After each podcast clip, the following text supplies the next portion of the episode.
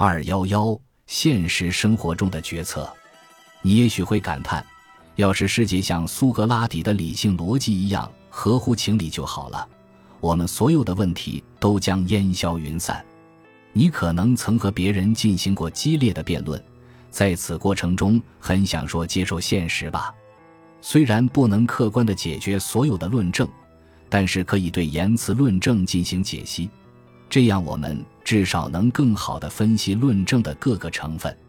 推理性对话，在我们所生活的真实世界里，我们通常会进行谈话，其中可能会包含论证。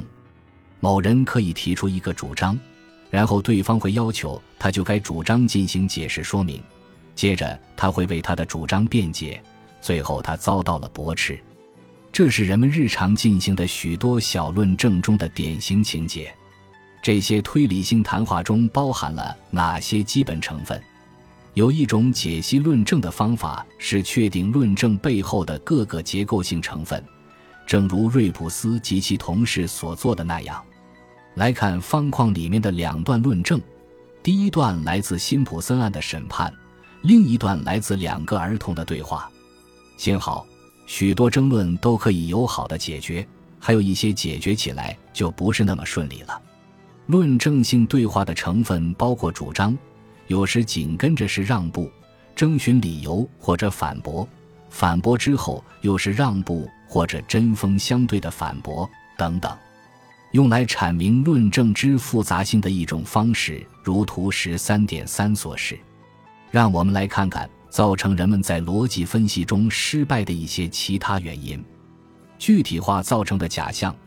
把某个观念具体化指的是假定该观念是现实的，而实际上它可能只是假设性的或隐喻性的。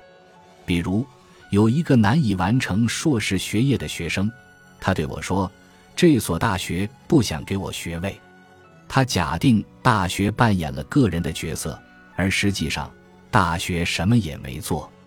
有可能是因为他的专业导师不想授予他学位，也许还是出于很充分的理由。人们常常用“甚至”或“等等”这些措辞来使观念具体化，甚至用它们，比如你知道的，他们说，对人不对事的论证的论证指抨击个人的特点更甚于阐述内容。美国的政客提供了极好的例子。某一候选人可能表达了逻辑严密的观点，但遭到了反驳。原因不在于观点本身，而在于他或他的个人品行。专业评论者，无论是书评家、文稿评论者，或者是评定职位或职称的同行教授，都会受到告诫，要求他们在评估过程中避免对人不对事的议论，抨击观点不是个人。这一忠告乃是日常生活中的良策，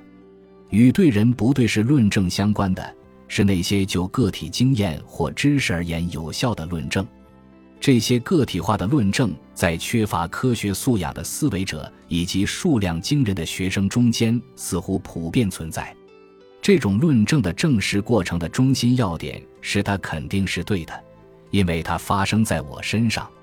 或者发生在我那了不起的奥利弗叔叔身上，或者发生在我的教授身上，这两类论证对科学发展有害。